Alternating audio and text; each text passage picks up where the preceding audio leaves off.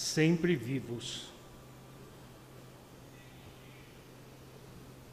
Ora, Deus não é de mortos, mas sim de vivos. Por isso, vós errais muito. Jesus, Marcos, capítulo 12, versículo 27. Considerando as convenções estabelecidas em nosso trato com os amigos encarnados, de quando em quando nos referimos à vida espiritual utilizando a palavra morte, nessa ou naquela sentença de conversação usual. No entanto, é imprescindível entendê-la não por cessação, e sim por atividade transformadora da vida. Espiritualmente falando, apenas conhecemos um gênero terrível, temível de morte a da consciência denegrida no mal, torturada de remorso ou paralítica nos despenhadeiros que marginam a estrada da insensatez e do crime. É chegada a época de reconhecermos que todos somos vivos na criação eterna. Em virtude de tardar semelhante conhecimento, no, nos homens é que se verificam grandes erros. Em razão disso, a Igreja Católica Romana criou em sua teologia um céu e um inferno artificiais. Diversas coletividades das organizações evangélicas protestantes apegam-se à letra, crentes de que o corpo, vestimenta material do espírito, ressurgirá um dia dos sepulcros, violando os princípios da natureza. E inúmeros espiritistas nos, te, nos veem como fantasmas de laboratório ou formas esvoaçantes, vagas e aéreas, errando indefinidamente. Quem passa pela sepultura prossegue trabalhando e aqui, quanto aí, só existe desordem para os desordeiros. Na crosta da terra, ou além de seus círculos, permanecemos vivos invariavelmente. Não te esqueças, pois, de que os desencarnados não são magos nem adivinhos. São irmãos que continuam na luta de aprimoramento. Encontramos a morte tão somente nos caminhos do mal, onde as sombras impedem a visão gloriosa da vida. Guardemos a lição do Evangelho e jamais esqueçamos que nosso Pai é Deus dos vivos imortais.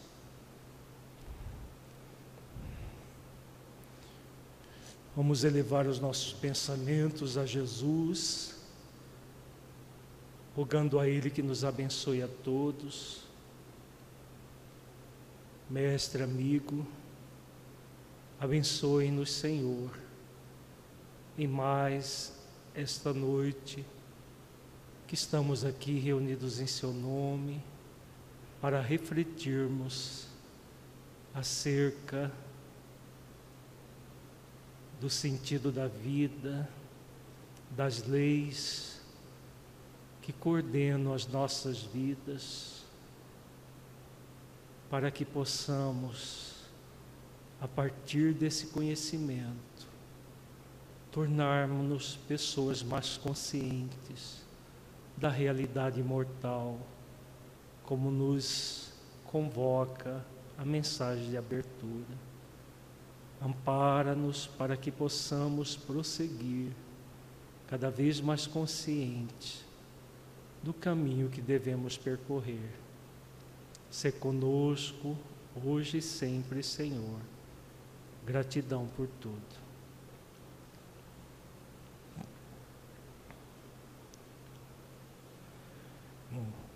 Nós estamos recomeçando depois do recesso que tivemos no final do ano, início deste, continuando com o módulo 6 das dimensões do, do, do espírito imortal, estamos vendo o módulo Atividades Espirituais durante o Sono.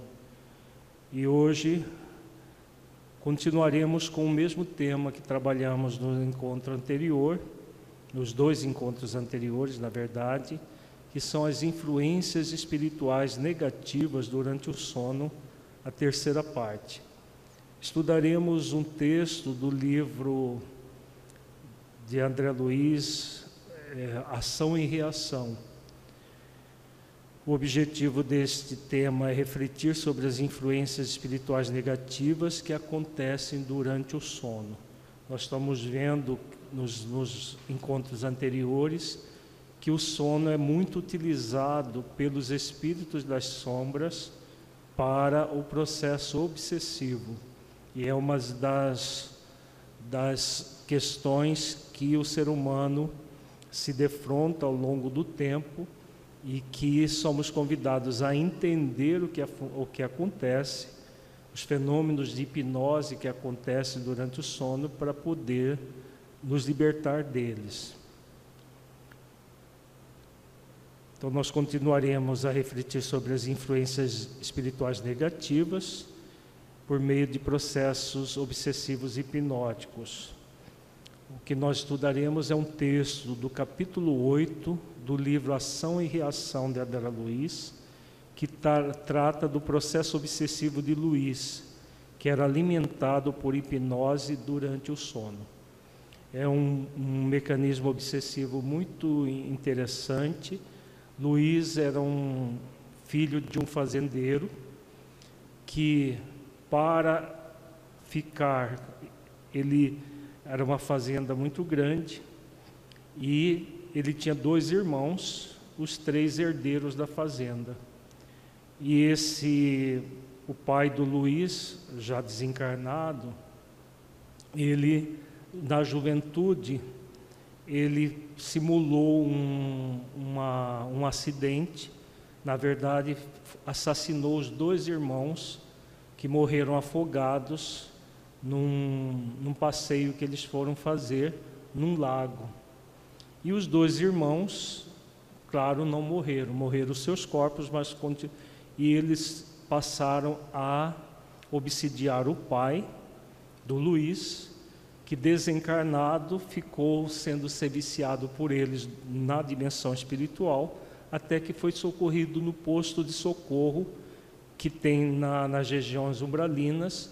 O livro Ação e Reação se passa ah, em todo nesse posto de socorro, que atende muitos espíritos que são resgatados das regiões sombrias e que ficam lá. Nós já estudamos várias partes desse livro em outros módulos do estudo reflexivo. É uma das obras mais, mais significativas de André Luiz, que fala sobre tudo aquilo que nós fazemos no corpo, tudo que nós realizamos vai ter sempre uma consequência que nós vamos ter na dimensão espiritual na maioria das vezes. E esse caso é bem interessante. O, o, os dois é, irmãos obsidiaram o pai do Luiz e continuaram a vingança com o próprio Luiz. O Luiz tinha uma tendência à usura e os espíritos dos tios desencarnados alimentaram essa usura nele de todas as maneiras. E nós vamos ver os fenômenos hipnóticos que acontecem durante o sono e quão intrincado é o processo e que é muito importante nós conhecermos essa realidade para podermos nos libertar dela. Então, aqui nós, ele, eles estão se dirigindo à fazenda do Luiz, que vivia numa situação de miséria, apesar de ser muito rico, de ter muito dinheiro, vivia como se fosse um miserável. Então eles estão chegando, está, André, está, está o Silas, André Luiz, mais um outro, é, o Hilário, que está junto, e a Alzira, que, era a mãe, que foi a mãe de Luiz no, do, quando estava no corpo, desencarnada, um espírito já de uma certa envergadura moral. e eles vão em missão de socorro do próprio Luiz e para atender esses espíritos que estavam obsidiando. De repente, desvelou-se-nos em estreita planície o casario em que se lhe desenvolvera o drama funesto. Em verdade, o luar revelava sólida construção em franca decadência. Extensos pátios laterais exibiam grandes jardins arruinados pelo pisoteio constante dos bovinos de grande porte. Porteiras desconjuntadas, tapumes derruídos e as varandas imundas falavam sem palavras da decídia dos moradores. Então aqui é a descrição de André Luiz da fazenda, uma fazenda praticamente abandonada, porque o Luiz não gastava dinheiro com a manutenção da fazenda, apenas para conseguir o dinheiro que ele cobiçava tanto. E entidades estranhas, embuçadas em largos véus de sombra, transitavam absortas nos grandes terreiros, como se ignorassem a presença umas das outras. Com o visível receio de se fazer ouvida, a esposa de Olímpio notificou-nos em surdina. Olímpio é o pai do Luiz que, que assassinou os dois irmãos. E a, a esposa é a Alzira. São onzenários desencarnados trazidos subrepeticiamente até aqui por Leonel e Clarindo, de modo a fortalecerem a usura no espírito de meu filho. Então, uma das técnicas que esses dois obsessores utilizavam é de trazer espíritos com a mesma dificuldade do Luiz para intensificar a, o processo da, da usura nele. Esse expediente é muito utilizado por, pelo, no processo obsessivo, dos espíritos trazerem espíritos, muitas vezes deles sem, nem, é, sem consciência nenhuma do que está acontecendo, eles ficam mergulhados na, no ambiente psíquico que eles viveram. Então, eles são usurários desencarnados que ficavam ali na fazenda sem, nem saber o que estavam fazendo, mas é, irradiando a sua energia mental da usura para o ambiente que era captada pelo, é, pelo Luiz. Não nos enxergam Perguntou Hilário, compreensivelmente intrigado. Não, confirmou Silas.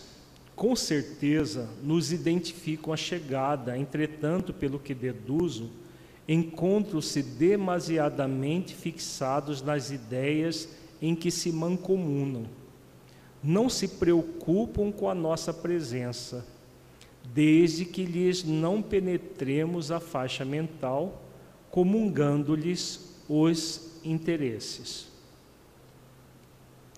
Isso quer dizer, comentei, que se algo lhes falássemos acerca da fortuna terrena, excitando-lhes o gesto, o gosto da posse humana, indiscutivelmente nos dispensariam a melhor atenção?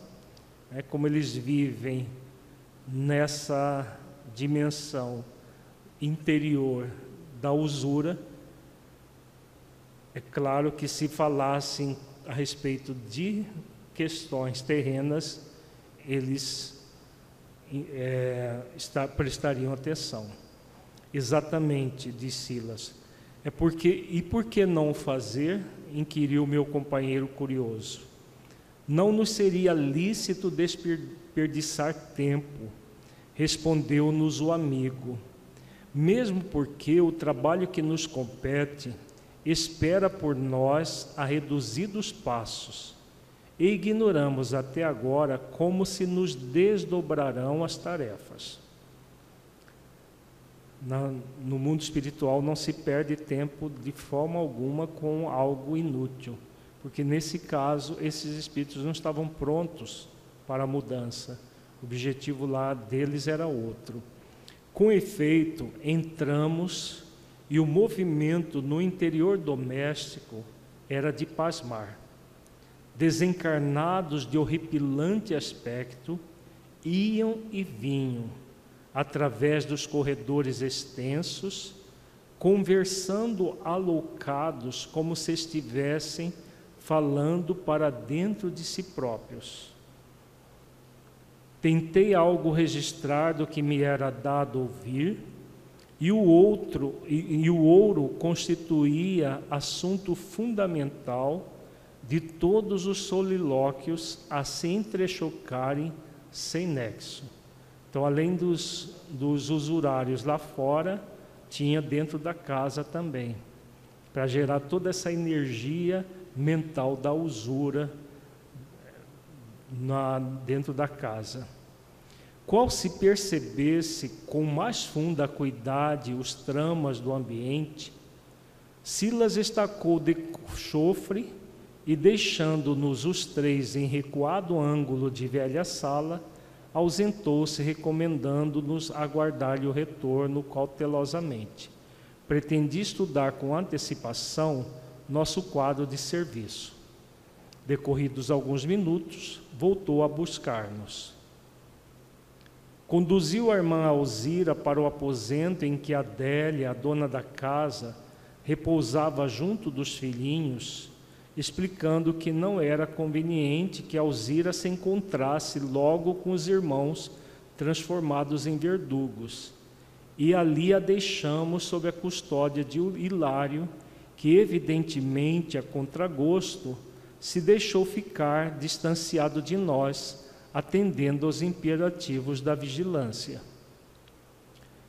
A sós comigo, o assistente esclareceu que para efetuar o socorro com o proveito desejável, precisaríamos, antes de tudo, saber ouvir e que, em razão disso, procurasse, de minha parte, não lhe estorvar as atividades, na hipótese de me sentir assaltado por, aquela, por qualquer estranheza diante das atitudes que ele fosse obrigado a assumir.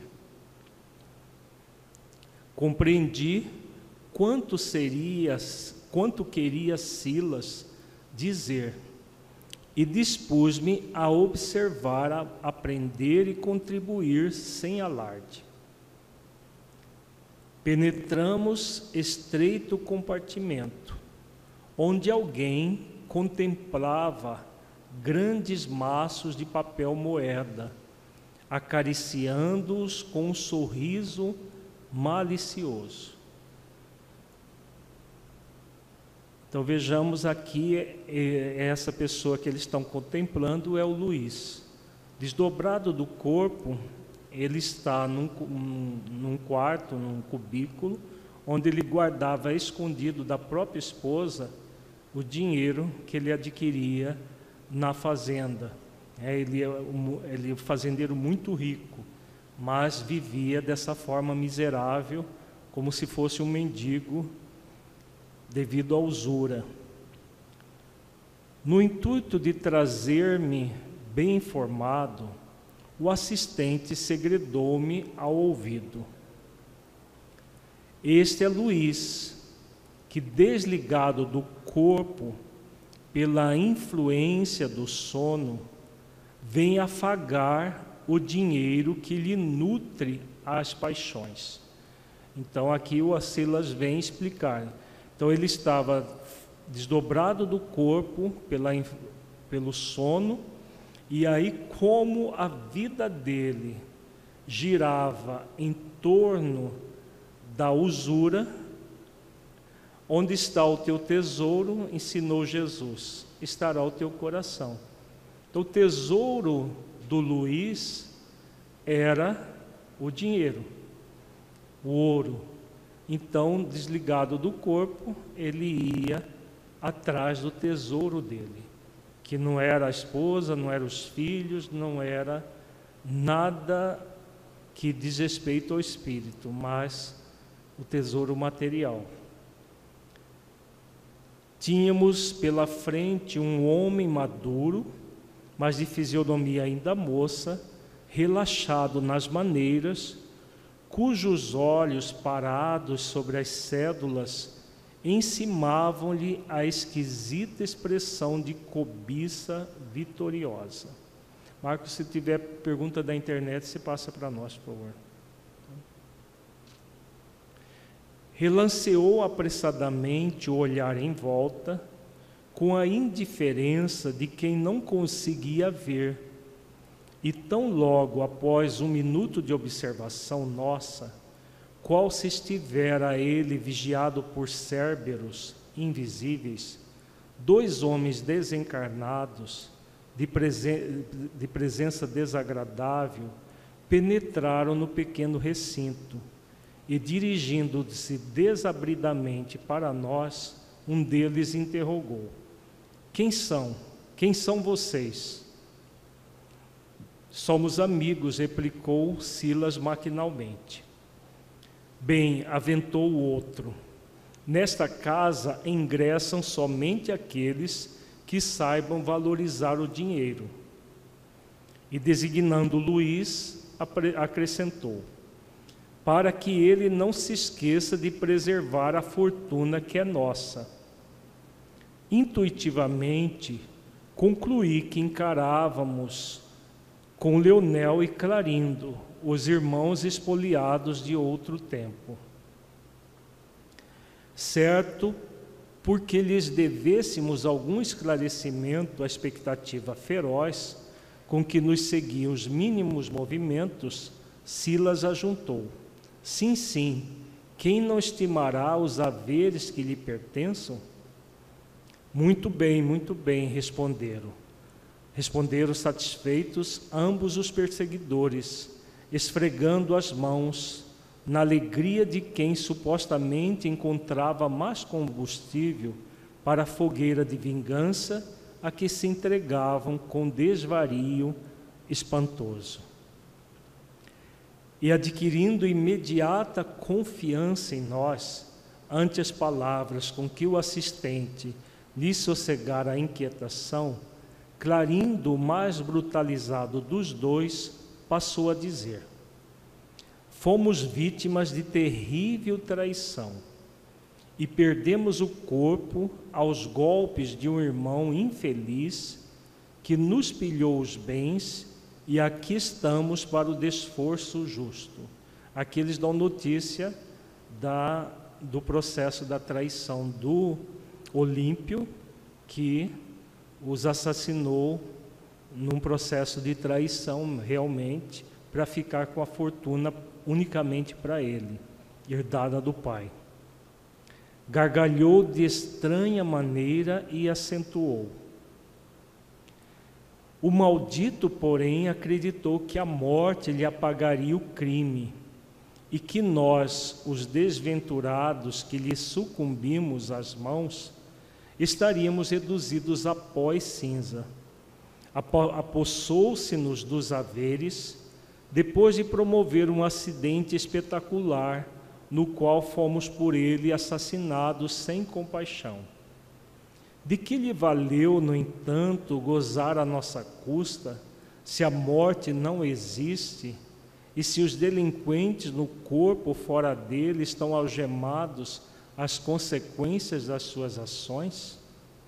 O bandido sofrerá os resultados da infâmia contra nós, e aqui respira o filho dele, cujos menores movimentos governaremos até que nos restitua a fortuna de que somos legítimos senhores. Aqui cabe uma reflexão. Luís era filho do Olímpio. Ele era criança quando aconteceu o, o assassinato dos tios. Dentro da lei de justiça, amor e caridade, como que nós poderíamos explicar o fato de Luís, o filho do Olímpio, que era criança e não participou em nada das, da, do crime do pai estivesse sofrendo um processo obsessivo como vingança do próprio, é, dos próprios tios assassinados pelo pai dele. Como que se explicar à luz da lei de justiça algo assim? Gostariam de participar, refletindo? É justo, é injusto? O que, que acontece? Como que o filho pode pagar pelo crime do pai à luz da lei de justiça?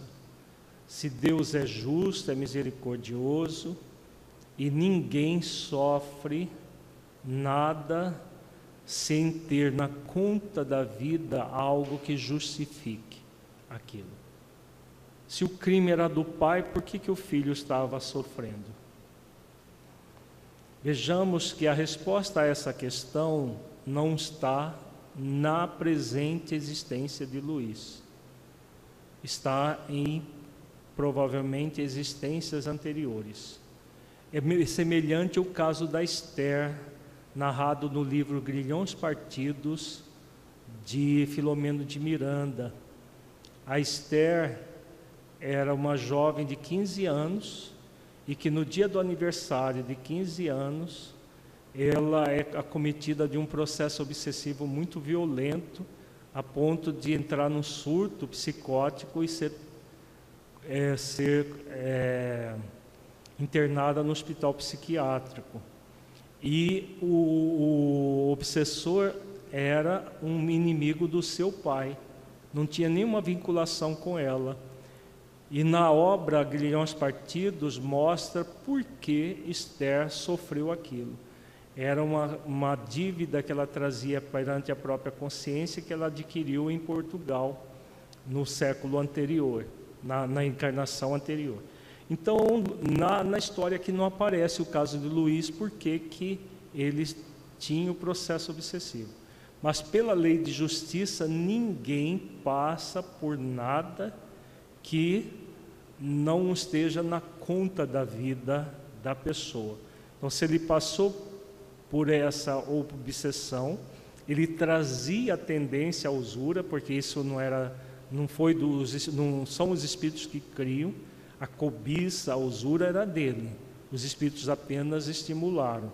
Eles colocam uma lente de aumento e colocam também como técnica obsessiva esses espíritos para irradiar uma energia mental semelhante ao processo da dificuldade da pessoa.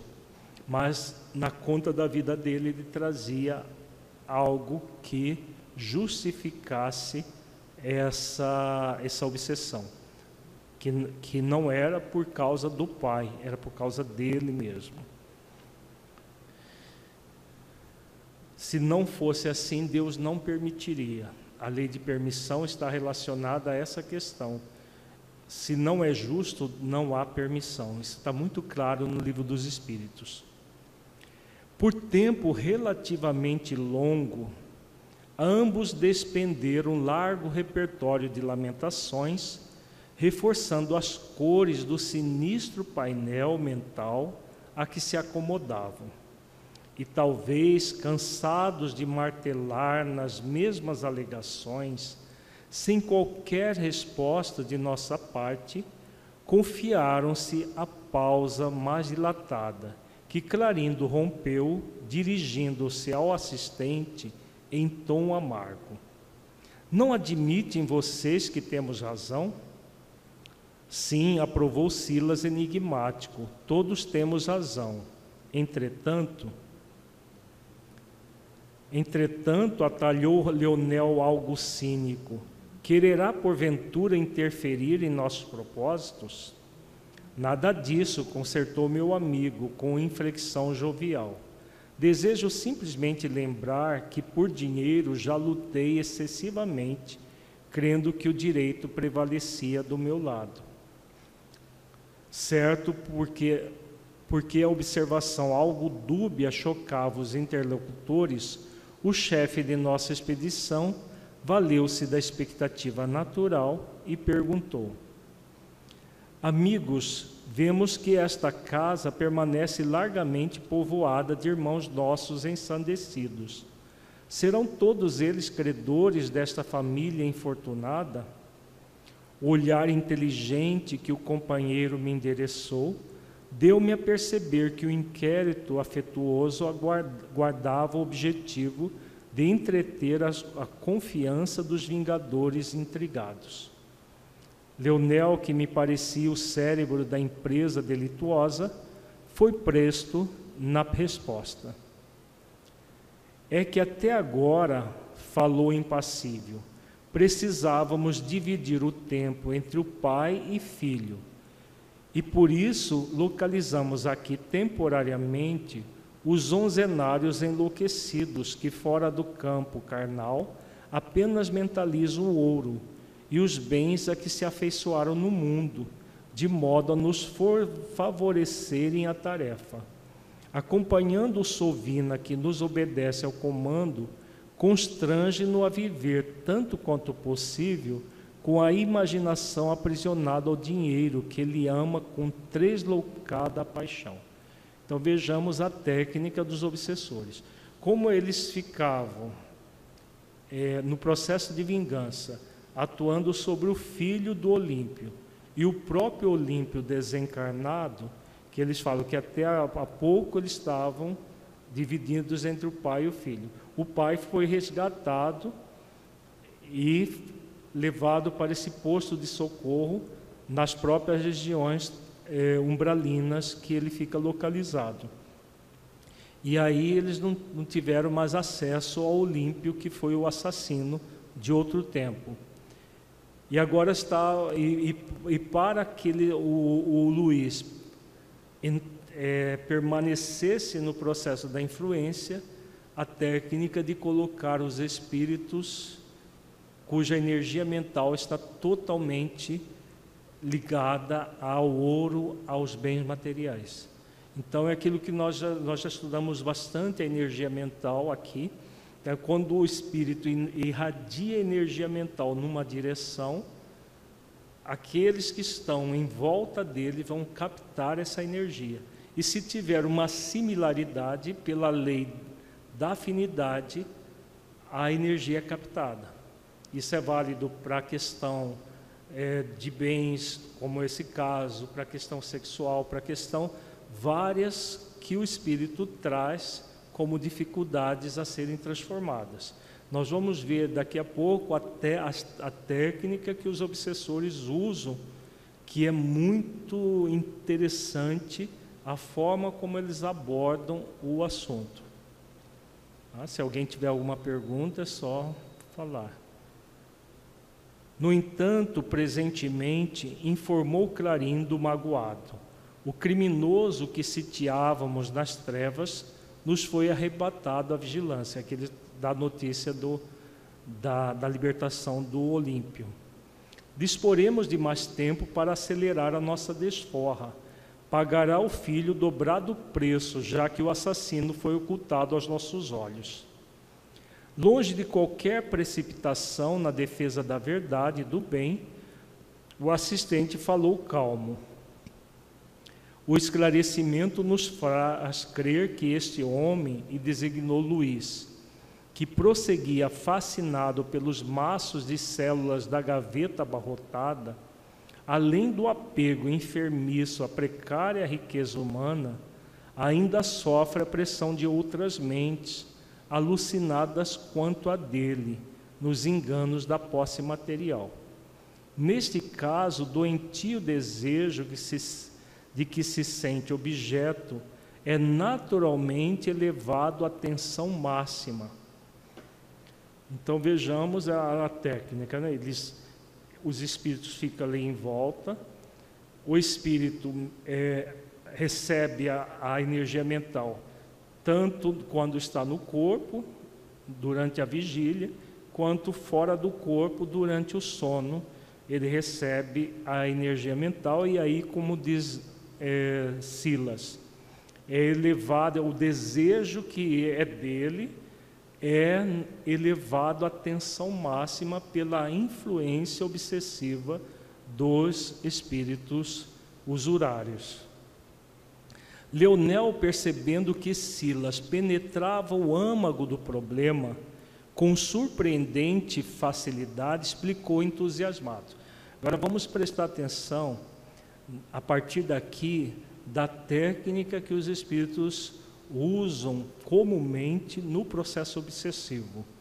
Aqui uma das explicações mais interessantes que nós vemos sobre o fenômeno obsessivo, as técnicas de obsessão que acontece durante o sono e fora dele e que os espíritos das sombras estudam minuciosamente e usam essas técnicas.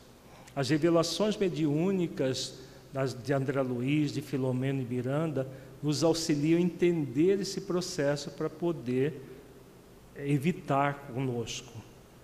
E aí ele vem explicar como funciona.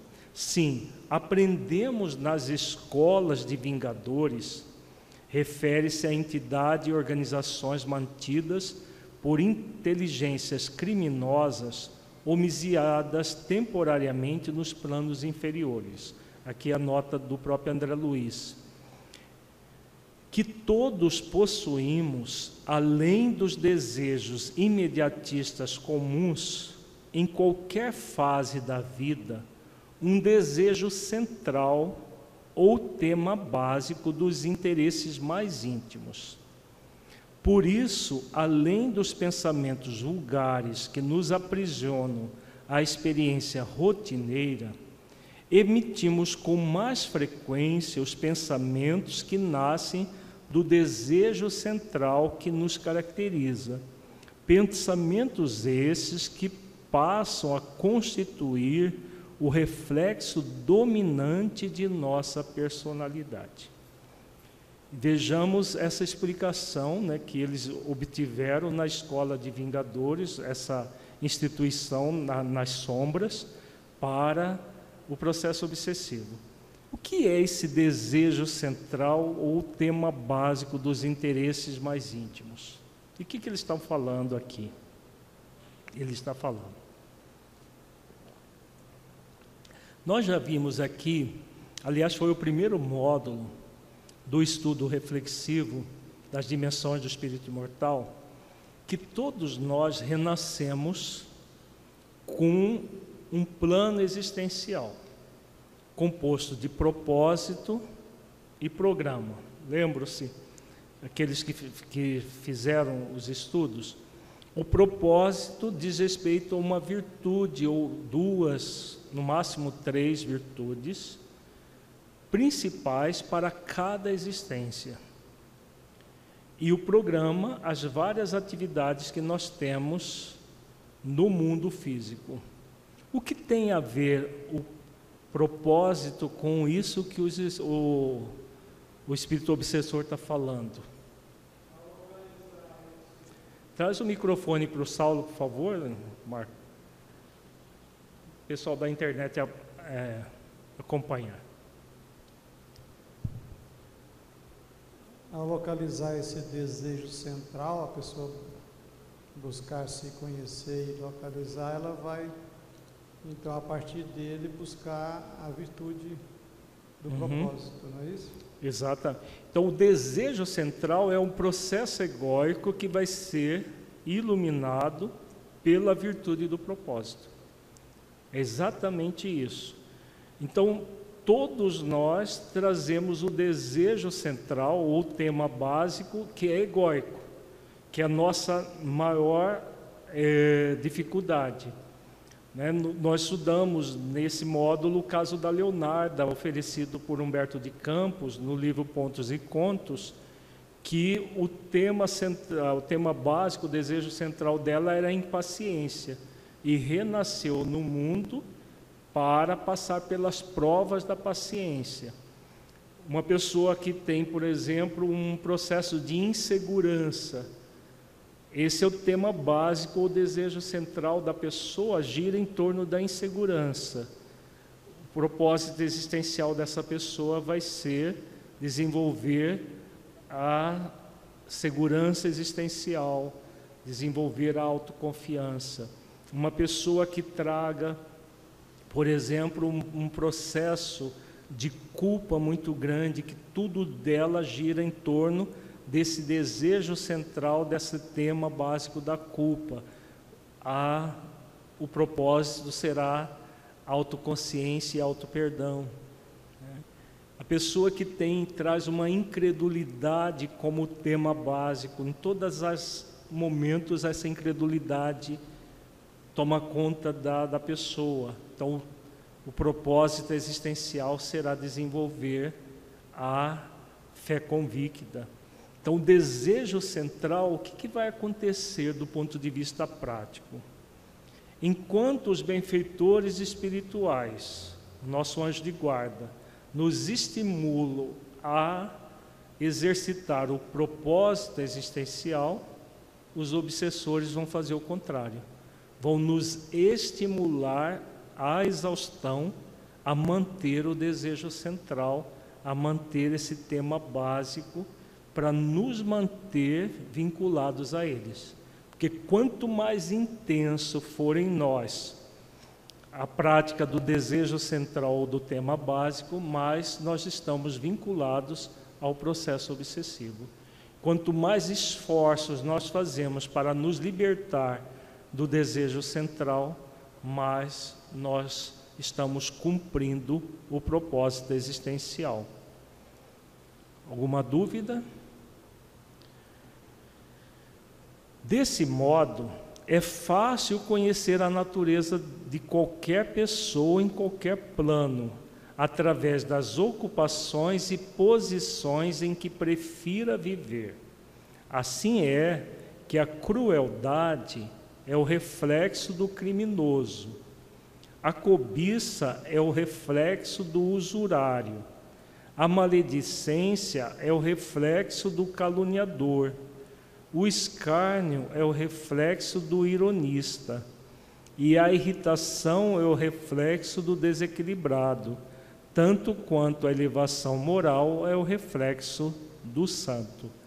Vejamos o nível de inteligência desse espírito e a, a, a, essa organização, quanto eles estudam psicologia, psiquiatria, tudo que existe no mundo, para poder entender como funciona a mente humana, para melhor, no caso dos espíritos das sombras, para gerar processos obsessivos mais intrincados possíveis.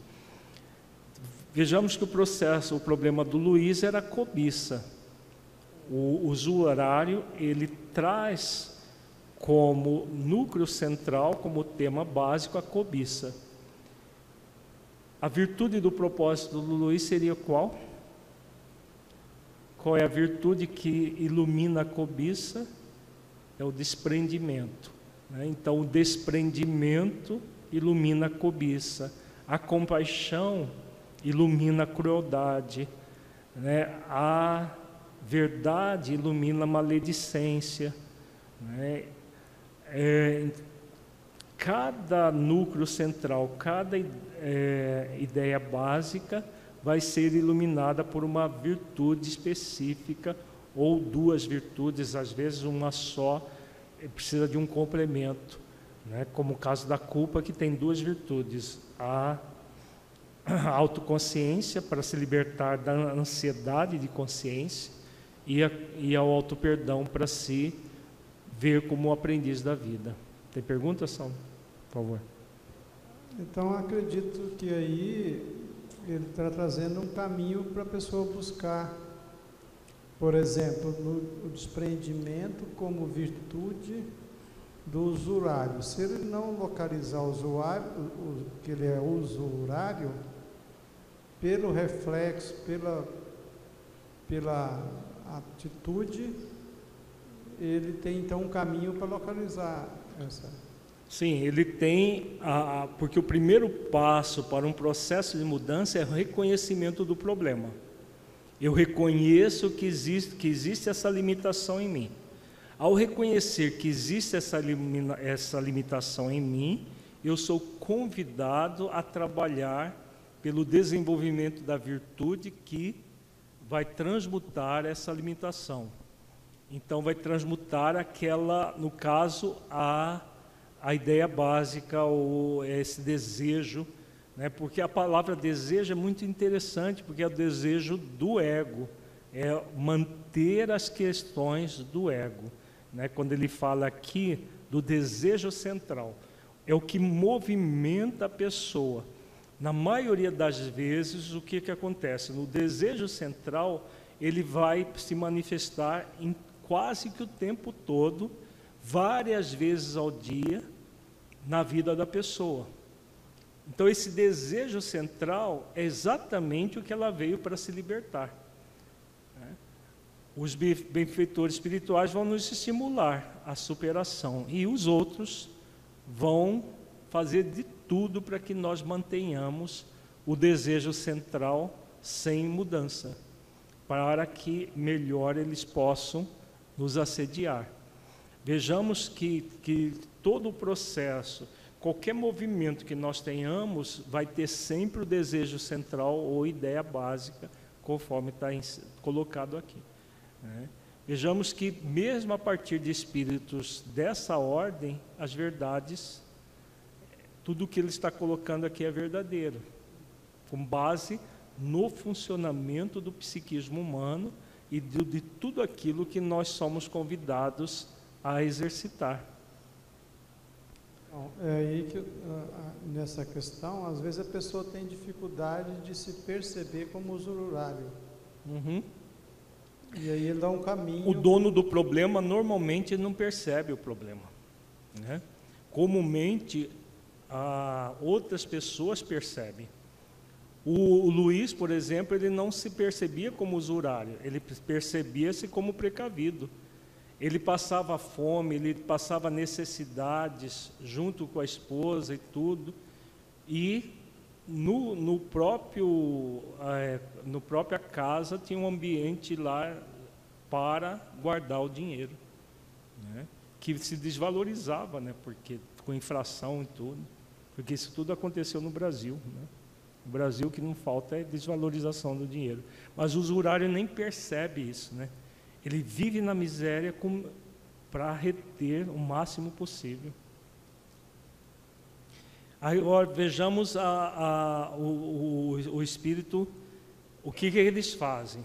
Conhecido o reflexo da criatura que nos propomos retificar ou punir, é assim muito fácil superalimentá-la com excitações constantes, robustecendo-lhe os impulsos e os quadros já existentes na imaginação e criando os outros que se lhes superponham, nutrindo-lhe dessa forma a fixação mental.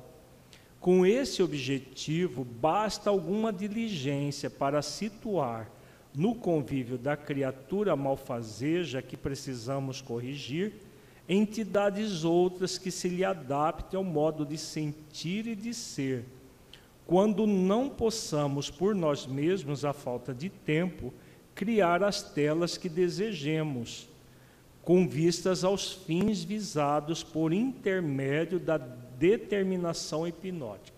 Então vejamos o que, que ele está falando aqui. Bom, então eles buscam o, o, reflexo de cada um a partir da ideia central.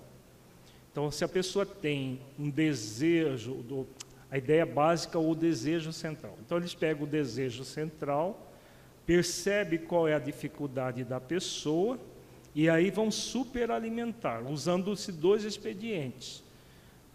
Trazendo para o ambiente psíquico da pessoa, se ela não tiver hábito de oração, se ela não tiver o hábito de, de, de estar ali realmente buscando se elevar, no próprio ambiente doméstico o que vai acontecer? Eles vão trazer esses espíritos que vão ficar no, no ambiente da casa da pessoa, irradiando a sua energia mental é, naquela dificuldade que a pessoa traz.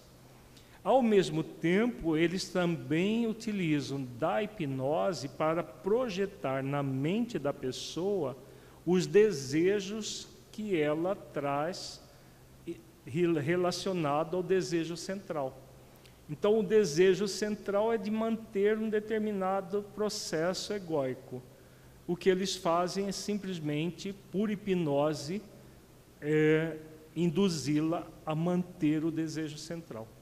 Né? No caso da Leonarda, estudada por, é, no, no, no, módulo, no primeiro módulo, nós vimos que ela, traz, ela tinha uma série de provas ligadas à paciência.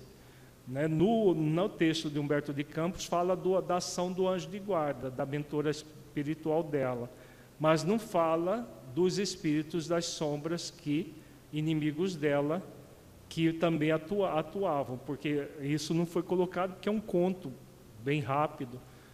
O objetivo não era mostrar o processo obsessivo, mas nós podemos aventar isso, que os espíritos vinculados a ela a, agiam para que ela mantivesse o processo da impaciência. E assim vai acontecer na vida de todos nós, se não houver um cuidado conosco para fazer o esforço de desenvolver a virtude do propósito, porque estaremos sendo estimulados a manter, estimulados pelos espíritos das sombras, pelos nossos obsessores, pelos inimigos da luz, a manter o desejo central, a manter a situação de é, esse não é o controle do ar? Do ar? Não, do ar está lá. Não. Esse aqui é daqui. Tem pergunta?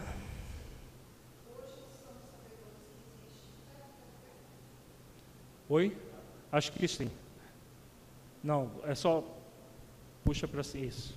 Então, hoje, sabedores que temos o desejo central, que é uma é, dificuldade que a gente vem com ela, é, eu falo dificuldade. Sim, é uma limitação. É, é extrema. Uhum. É, eles fazem o possível para criarem telas, né? Como diz ali abaixo, uhum. É, a fim de que de causar uma determinação hipnótica uhum. para que permaneça, uhum. né? É, essa, Mantendo a ideia central, essa, essa ideia. ideia, né? Então, uhum. e isso. nós, como sabedores que isso acontece, ter, teríamos a capacidade de estarmos nós criando uma tela para que essa determinação hipnótica negativa não aconteça conosco? É, na verdade, o que nós podemos fazer é exercitar as virtudes para que esses espíritos não tenham acesso a nós. Né? Porque se eles estão tendo acesso nesse nível que estão conseguindo com o Luiz, é porque está havendo uma invigilância desse rapaz, desse senhor, muito grande. Né? Por quê? Vejamos, por que, que os benfeitores permitem revelações como essas? Para nós sabermos que existe nossos anjos de guarda que nos auxiliam a desenvolver virtudes. Existem outros espíritos que não querem o nosso bem e que nos estimulam a manter as nossas viciações. A escolha será nossa. Você não impede um espírito de fazer o que ele quer fazer, porque não temos como frear o livre-arbítrio do espírito. Você tem como sair da, da, da energia mental dele. Porque se o Luiz, por exemplo, tivesse o hábito da oração, tivesse o hábito de fazer exercício de desprendimento, ele estaria numa faixa elevada e esses espíritos não atuam numa faixa elevada. É uma questão de, de, de semelhante com semelhante. Se a pessoa se descuida, ele usa desse descuido para manter o processo. Né? A virtude que ele é convidado a desenvolver de desprendimento. Vejamos que ele estava vivendo numa miséria a fazenda quase que praticamente abandonada, só para até no jardim tinha boi, então provavelmente tinha boi para todo lado, para ele viver, para conseguir o máximo de dinheiro possível, vivendo ele próprio na miséria, a mulher e os filhos, num processo de retenção exatamente oposto daquilo que ele deveria. Então, é, em termos práticos, né, saindo da, da história para vindo para a nossa realidade, toda, no, toda limitação que nós temos é para que nós nos atendamos. Agora, se em vez de se atender, a pessoa reforça a ideia central, né, o desejo central ou a ideia básica, né, que é a mesma coisa, se ela reforça o desejo central, aí ela dá combustível para os espíritos das sombras atuar sobre ela. Né? Então será sempre nós o detentor da, da escolha. A diferença é que os espíritos benfeitores não nos obrigam a nada, eles convidam. Eles convidam, nos convidam a exercitar as virtudes. Os espíritos obsessores, ao contrário, em vez de nos estimular as virtudes, eles nos estimulam o, a, e, e eles fazem todo um processo intenso de impedir o uso do nosso livre-arbítrio, enquanto que os outros não, os benfeitores jamais fazem isso. Vamos ver na prática como que isso funciona, como que acontece a indução hipnótica. Temos um exemplo no próprio texto aqui de André Luiz. Através de semelhantes processos, criamos e mantemos facilmente o delírio psíquico ou a obsessão, que não passa de um estado anormal da mente, subjugada pelo excesso das, de suas próprias criações, a pressionarem o campo sensorial, infinitamente acrescidas de influência direta ou indireta de outras mentes desencarnadas ou não, atraídas por seu próprio reflexo. Então vejamos o que, que acontece na prática. Né? O que, que ele está chamando de delírio psíquico? O excesso de estímulo da energia mental ligada ao desejo central da pessoa. Então, a pessoa que tem um desejo central ligado à culpa, por exemplo. Né? Então, ela vai estar sempre sendo, por ela mesma, ela veio para se libertar desse processo. Os espíritos que conhece, conhecendo o seu, o seu desejo central vão estar o tempo todo estimulando a pessoa a se culpar. Qualquer coisa eles vão, vão estimular, ampliando aquele estado, é, é, como ele diz aqui, um estado anormal da mente. Então, ela já traz a dificuldade, eles, pelo, pelo processo da influência, intensificam aquilo, né? e aí ah, o que o, o Espírito fala, o excesso de suas próprias criações a pressionar o campo sensorial. Espíritos outros que têm a mesma dificuldade é, é, as suas energias mentais, pela afinidade ele capta, então a influência direta ou indireta de outras mentes desencarnadas ou não. Vejamos que ele frisa desencarnadas ou não, porque nós tendemos a, a nos é, sintonizar pela lei da afinidade com encarnados e desencarnados com as mesmas dificuldades que nós, com as mesmas limitações. Então, no, no caso, com as mesmas ideias ah, básicas, com o mesmo desejo central. E aí, e são atraídos pelo próprio reflexo dela. Né? Por que, que Deus permite isso? Está lá no livro dos Espíritos, como uma prova. É uma das provas que nós temos para lidar com tudo isso. Por quê? Uma vez que nós façamos esforços para desenvolver o propósito existencial, tudo isso cessa porque o, o, o esforço para desenvolver o propósito é o esforço para desenvolver a virtude que vai praticamente diluir o desejo central. Não havendo desejo central, não há obsessão. E aí nós vamos, é, pela lei da afinidade também, pela lei da atração, atrair espíritos que nos auxiliarão a nos libertar do próprio é, desejo central. Está ficando claro, gente, ou está alguma dúvida? Ok? E sorrindo, o inteligente perseguidor disse sarcástico: Cada um é tentado exteriormente pela tentação que alimenta em si próprio. Vejamos que, mesmo de obsessores, a verdade vem, né? Nós somos tentados por fora na tentação que alimentamos em nós mesmos. De mim mesmo achava-me perplexo. Nunca ouvira um verdugo aparentemente vulgar com tanto conhecimento e consciência de seu papel Figurava-se-me assistir a um curso rápido de sadismo mental, extravagante e frio. Silas, mais treinado, do, mais treinado que eu no trato com os amigos daquela condição, não exteriorizou qualquer sentimento de pesar ou de assombro na fisionomia serena. Entremostrando, porém, grande interesse em torno da preleção, considerou: Indiscutivelmente, a exposição é perfeita. Cada qual de nós vive e respira nos reflexos mentais de si mesmo, angariando as influências felizes ou infelizes que nos mantêm na situação que buscamos. Então vejamos, o reflexo mental, ele é neutro em si mesmo.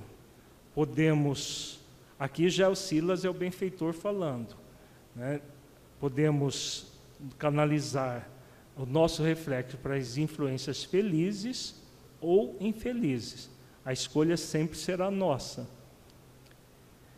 Os céus ou as esferas superiores são constituídos pelos reflexos dos espíritos santificados e o inferno é o reflexo de nós mesmos, completou Leonel com uma gargalhada. Creio que, em me assinalando o interesse no aprendizado em curso, o assistente pediu ao irmão de Clarindo alguma demonstração prática do que afirmara teoricamente para o nosso estudo, ao que ele assentiu com prazer informando.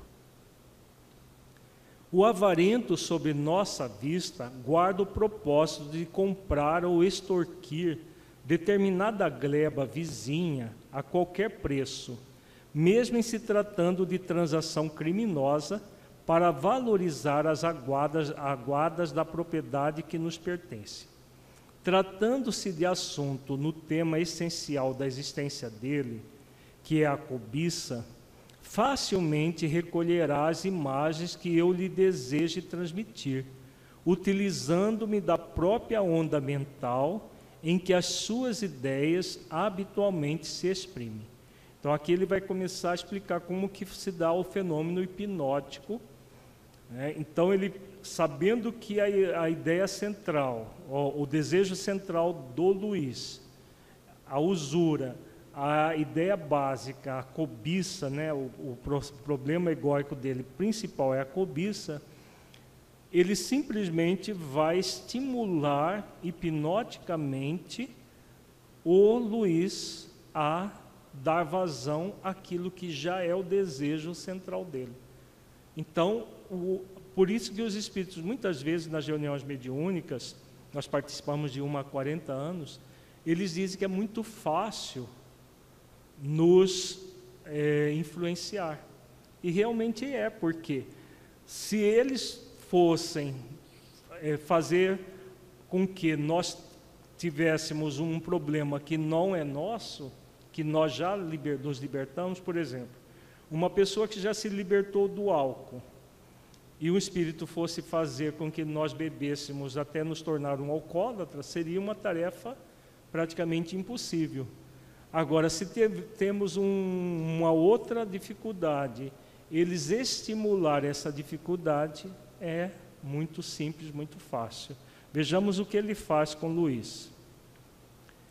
E passando das palavras para a ação, colocou a destra sobre a fronte de Luís, mantendo-se na profunda atenção do hipnotizador governando a presa.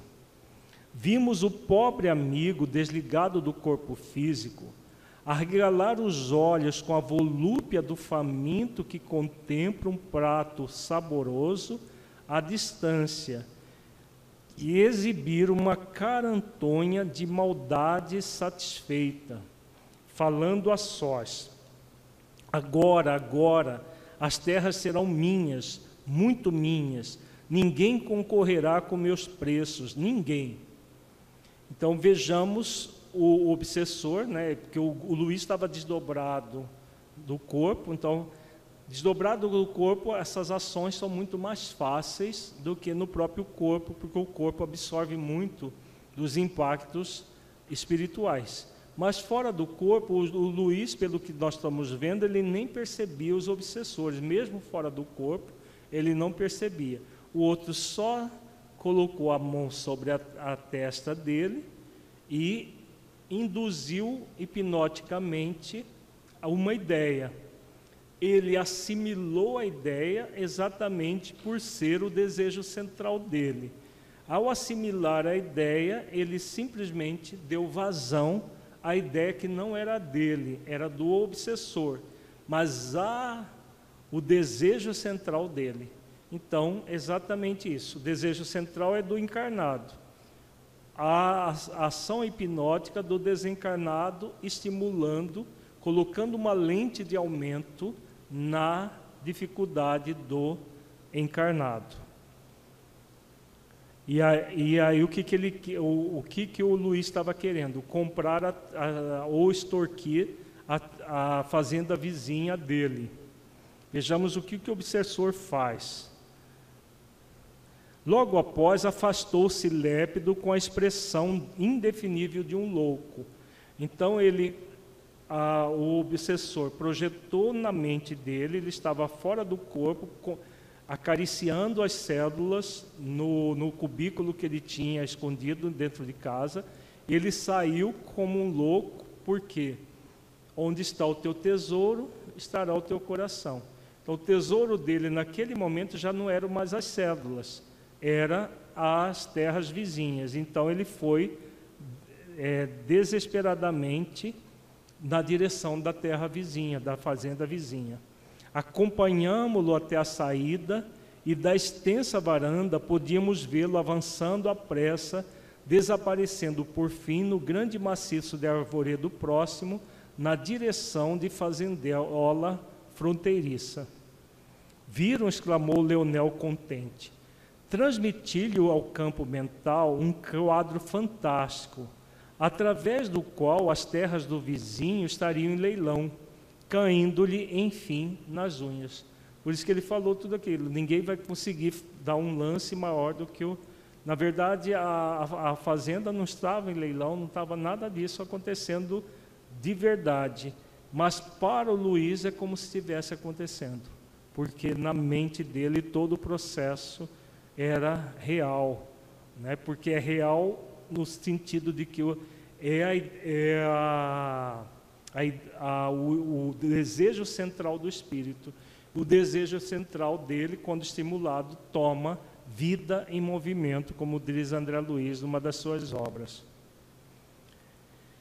Bastou que eu mentalizasse uma tela nesse sentido, arquitetando o sítio à venda, para que ele a tomasse por realidade indiscutível porquanto, se tratando de nosso reflexo fundamental, somos induzidos a crer naquilo que desejamos aconteça. É, então, é, o, ele hipnotizou e ele, o Luiz, passou a acreditar fielmente que aquilo que o hipnotizador é, o, induziu estava acontecendo realmente. Por quê? Porque era o desejo central dele. Se o desejo central fosse o outro, não teria acontecido o fenômeno hipnótico. Tão logo termine o fluxo controlado de minha influência hipnótica, retomará o corpo carnal lambendo os beiços na certeza de haver sonhado com a falência da granja sobre a qual pretende um título de posse. Vejamos né, todo o fenômeno acontecendo durante o sono, e quando ele volta para o corpo, ele traz tudo aquilo que ele movimentou durante o sono. as, as induções hipnóticas do, do espírito eh, vingador, ele vai atender, e aí, como ele diz, né, retomará o corpo, lambendo os beiços, na certeza de haver sonhado com a falência. Então, ele, ele, eh, tu, vejamos que tudo gira em torno do desejo central, da ideia básica. Se o espírito não cuidar, né, se, o, se o encarnado não cuidar desse processo, ele passa a viver em torno do desejo central e não daquilo que ele veio para fazer, que é a, a, prática das virtudes ligadas ao propósito existencial. Tem pergunta, Lívia? Por favor. Tem. Se um ente querido, com o desejo central da impaciência e que não tem o hábito da oração, se alguém orar por ele, por exemplo, a mãe ora para o filho pedindo proteção, podem esses espíritos interferir mesmo assim? Sim, porque é o livre-arbítrio do espírito. A oração ajuda, mas ela não é milagrosa a ponto de impedir é, que os espíritos desencarnados façam o que eles querem fazer, nem muda a ideia central, né, o desejo central do encarnado. Ela pode estimular a pessoa à prática das virtudes, mas vai depender sempre do livre-arbítrio, da escolha do, do filho, no caso dessa mãe. Agora, a oração sempre é um auxílio. Agora, não um auxílio no, na velocidade que nós gostaríamos. Muitas vezes nós queremos orar e acontecer quase que um milagre por quem nós oramos. É necessário orar e, como, uma, é, como Jesus coloca na parábola do semeador, a oração é uma semente de amor que cai no coração do outro. Quando vai germinar, não depende de quem semeia, depende do terreno onde a semente está caindo. Não havendo desejo central, não há obsessão. Ou seja, quando conseguimos transformar o nosso desejo central em virtude, estes espíritos obsessores não conseguem nos atacar. Sim, exatamente isso. Né? Aí a pergunta: quem é que não traz um desejo central quando encarnado na Terra?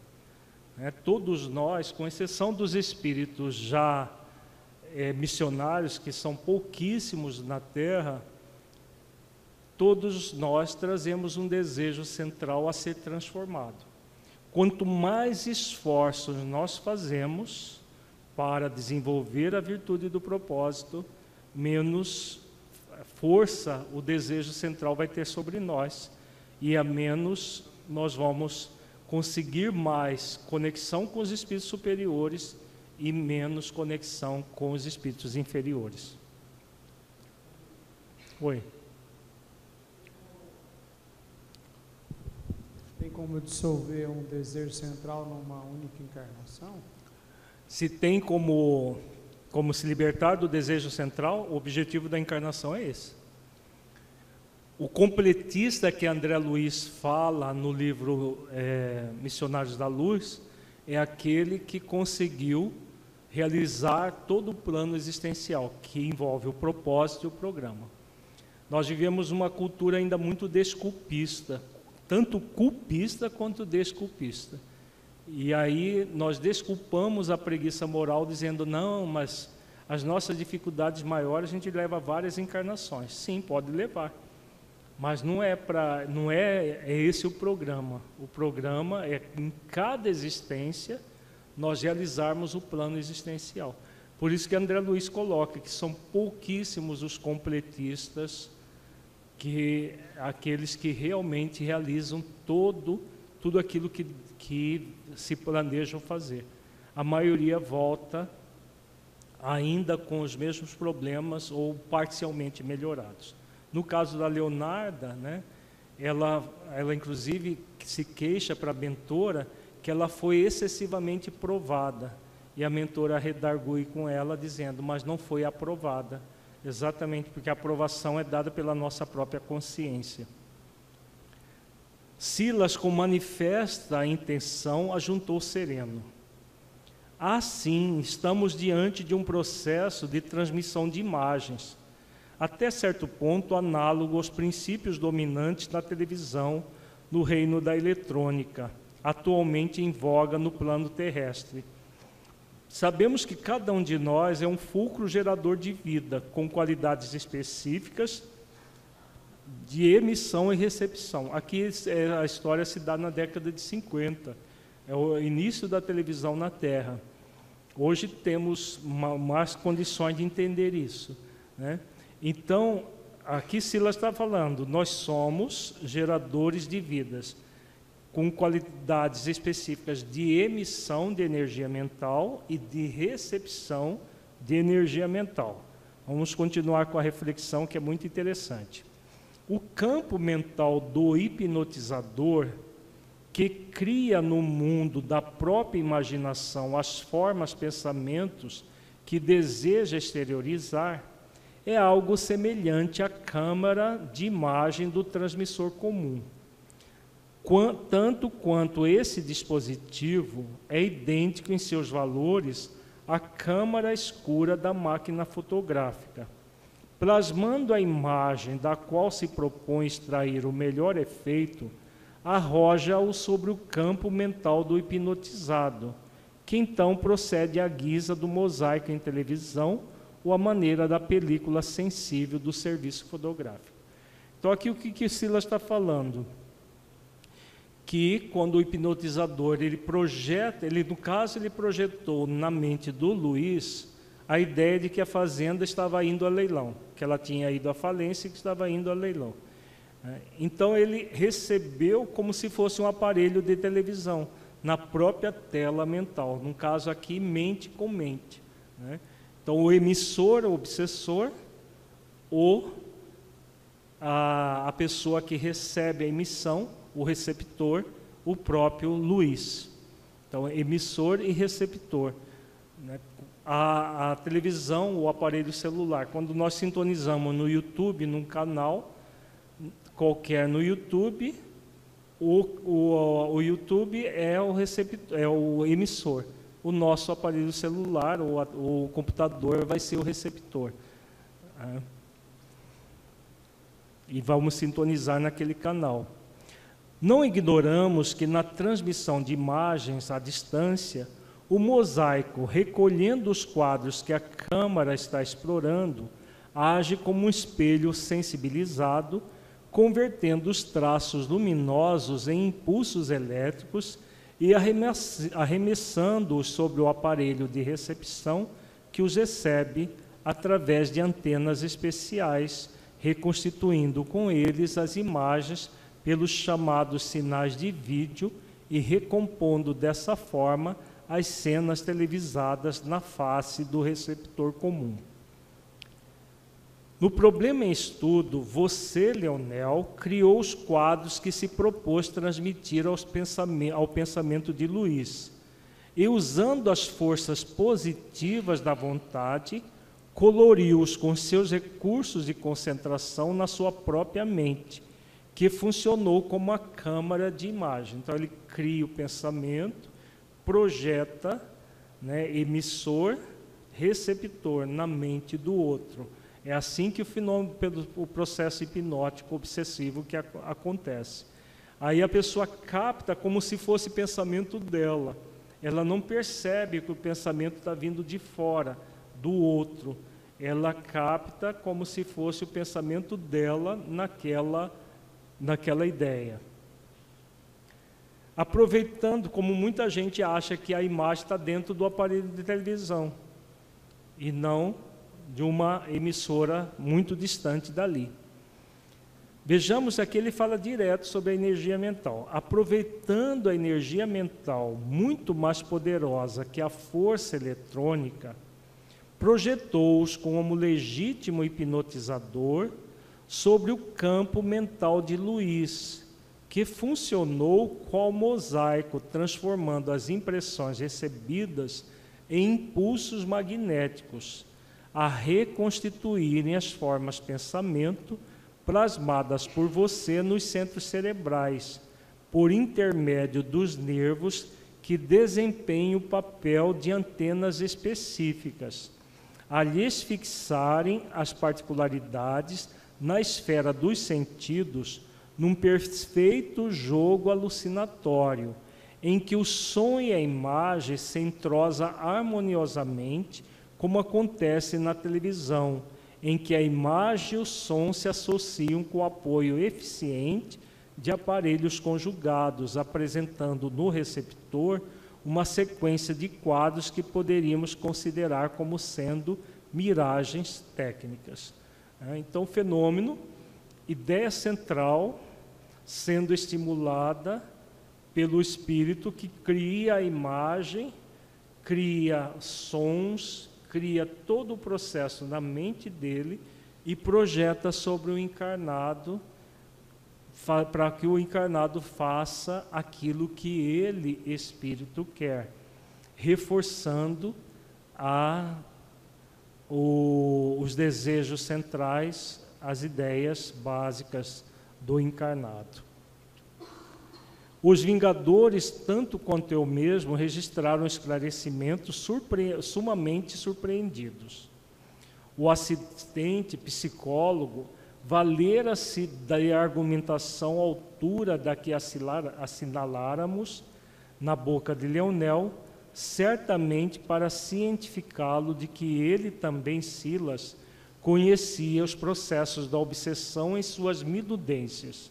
Só que ele conhecia como benfeitor, para Silas era um médico, é um médico desencarnado. Né? Leonel, admirado, abraçou e exclamou: Companheiro, companheiro, de que escola procede você?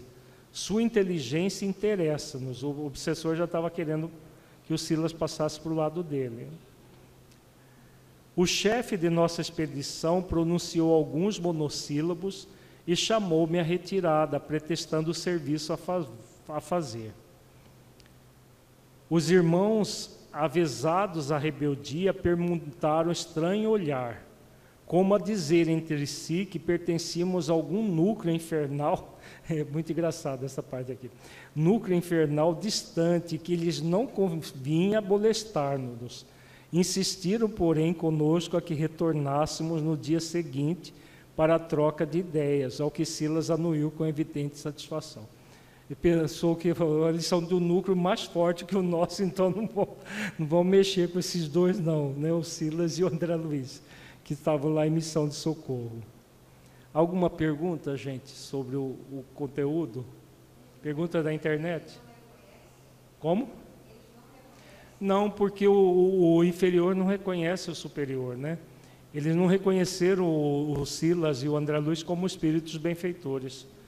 E aí eles, eles acharam que eles eram de um núcleo, pela inteligência, pela capacidade, mais poderoso que o deles. E aí eles têm medo. Né? Porque na, na região inferior da sombra, o que dita a, a, as normas é o poder de subjugar o, o, os outros. Então, com medo de ser subjugado, eles nem falaram nada. É, Heitor, está aí uma pergunta. Oi?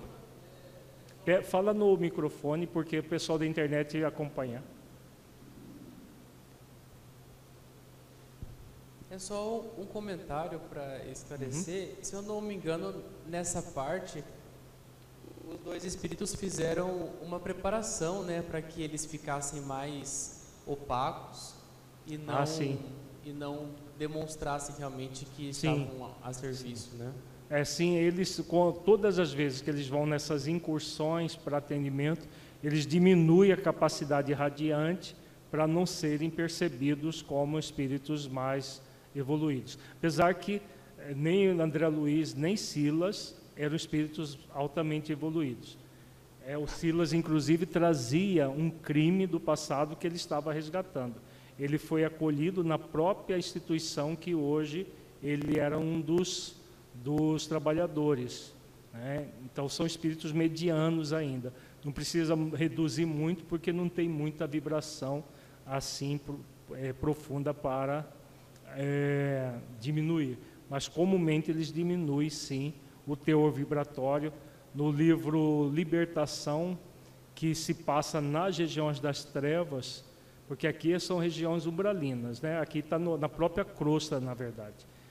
O Libertação se passa na região das trevas, que é na, no subsolo da terra, todos eles precisavam reduzir as vibrações para serem vistos pelos espíritos. Tem pergunta aí, Lívia? Por favor.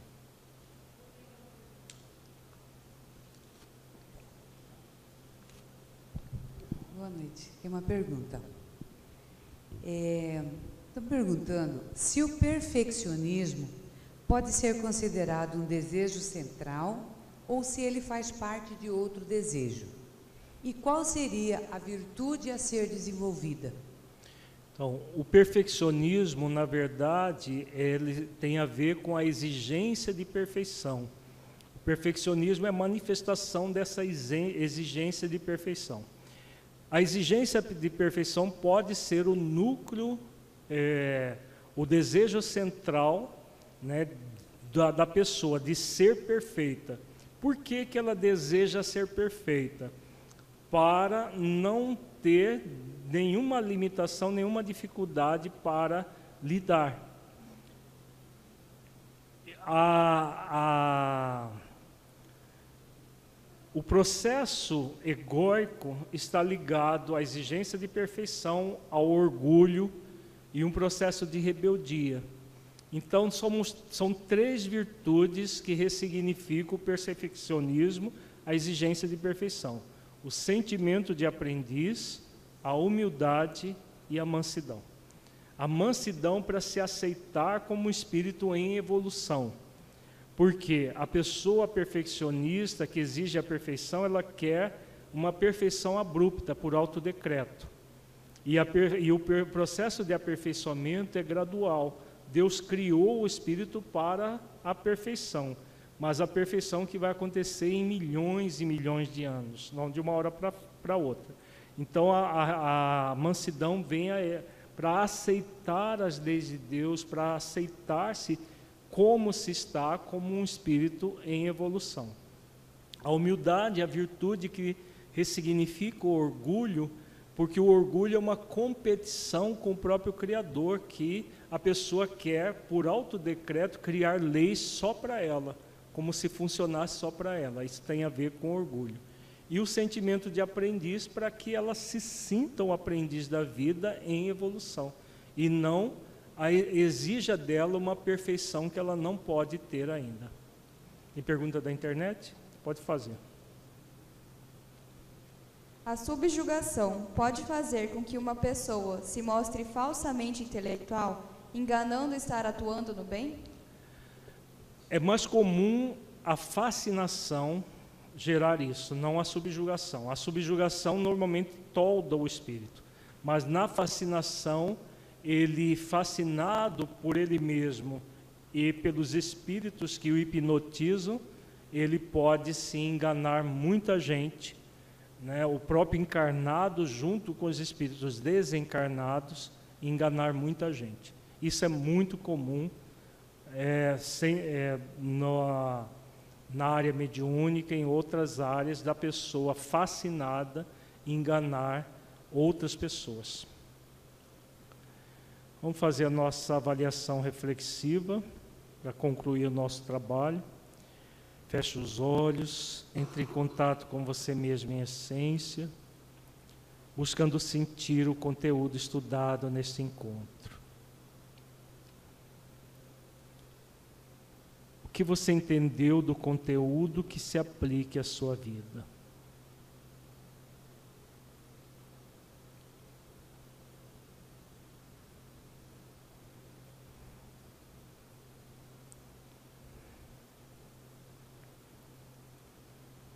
Conteúdo estudado mudou a forma como você percebe as ocorrências durante o sono?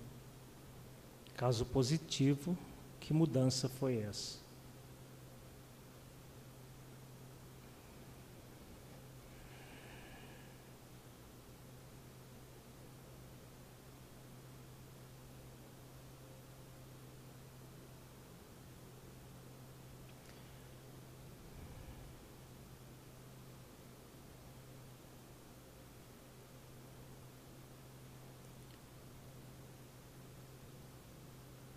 Neste encontro, refletimos sobre as influências espirituais negativas durante a emancipação do espírito durante o sono. sobre a, o desejo central, a ideia básica que é ressignificada pela vir, pelas virtudes do propósito. Somos convidados a desenvolver essas virtudes num esforço de moralização, para utilizarmos não apenas o período do sono, mas toda a nossa vida para engrandecimento do espírito que somos. Como você se sente desenvolvendo as virtudes do seu propósito? Você tem feito os esforços para se libertar cada vez mais do seu desejo, do seu desejo central, da sua ideia básica por meio do propósito existencial? Ou você tem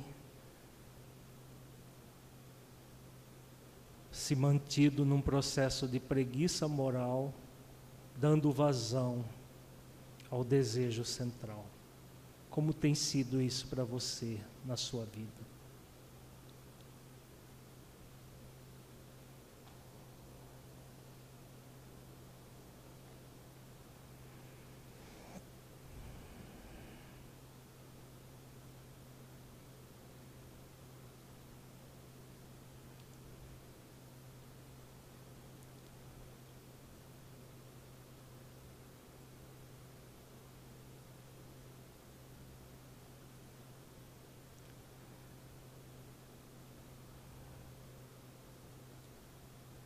Senhor Jesus, mestre, amigo, agradecemos, Senhor, pelas bênçãos que aqui tivemos nesta noite, em que o esclarecimento acerca da, dos fenômenos obsessivos durante o sono, dessa obra monumental que é o livro Ação e Reação, que nos esclarece e ao mesmo tempo nos consola, sabendo que é possível nos libertarmos das nossas limitações, do desejo central que trazemos. Ampara-nos a todos, Senhor, para que possamos cada vez vez mais conseguirmos exercitar as virtudes do nosso propósito, libertando-nos com todas as forças que temos dentro de nós, do desejo central, essa ideia básica egóica que trazemos para nos libertar, de modo que nós possamos nos libertar das injunções obsessivas de uma vez por todas. Gratidão por tudo, Senhor. Ampara-nos, ampara todos nós, a toda a humanidade, hoje e sempre. Gratidão pelas oportunidades.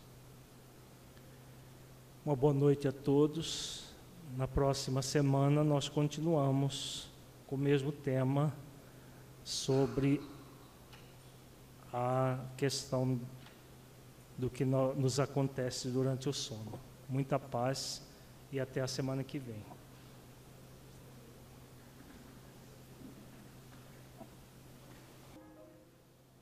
Você convive com uma pessoa depressiva? Conhece alguém que já se automutilou ou se suicidou? Por onde olhamos, vemos angústia, sofrimento e dor. As pessoas cada vez mais perdidas buscam a fuga desse estado de forma trágica. Nunca presenciamos tantos suicídios. Mas o que fazer? Como ajudar a promover a saúde emocional e espiritual dos que sofrem? Ao longo de 60 anos de trabalho, a Federação Espírita do Estado de Mato Grosso tem buscado produzir conteúdos que promovam a paz interior, o equilíbrio emocional uma vida mais consciente. A doutrina espírita, por meio da certeza da imortalidade, proporciona reflexões que nos levam a entender por que sofremos e como superar esses desafios. Com a ajuda de alguns corações, na última década produzimos centenas de horas em cursos e seminários sobre temas que afligem a humanidade. Nosso canal no YouTube já exibiu mais de 13 mil minutos em vídeos. Isso equivale a 25 anos e 221 dias de exibição ininterrupta de conteúdos que acolhem e consolam. Nosso trabalho agora é facilitar ainda mais a disseminação desse conteúdo, de forma simples, direta e acessível, para todos, independente de religião, chegando lá na ponta, para a pessoa certa, no momento certo. Queremos transformar todo esse conteúdo doutrinário já captado em pequenos vídeos, infográficos e posts em linguagem popular e acessível. Sua empresa pode, de forma rápida e simples, contribuir mensalmente para a ampliação desse trabalho e ter sua marca associada a ações que preservam a vida. Conheça nossas formas de engajamento empresarial conversando com um de nossos representantes. Como dizia Madre Teresa de Calcutá, o que eu faço é uma gota no meio do oceano, mas sem ela, o oceano será menor. Contribua com essa iniciativa. Seja você também uma gota do bem.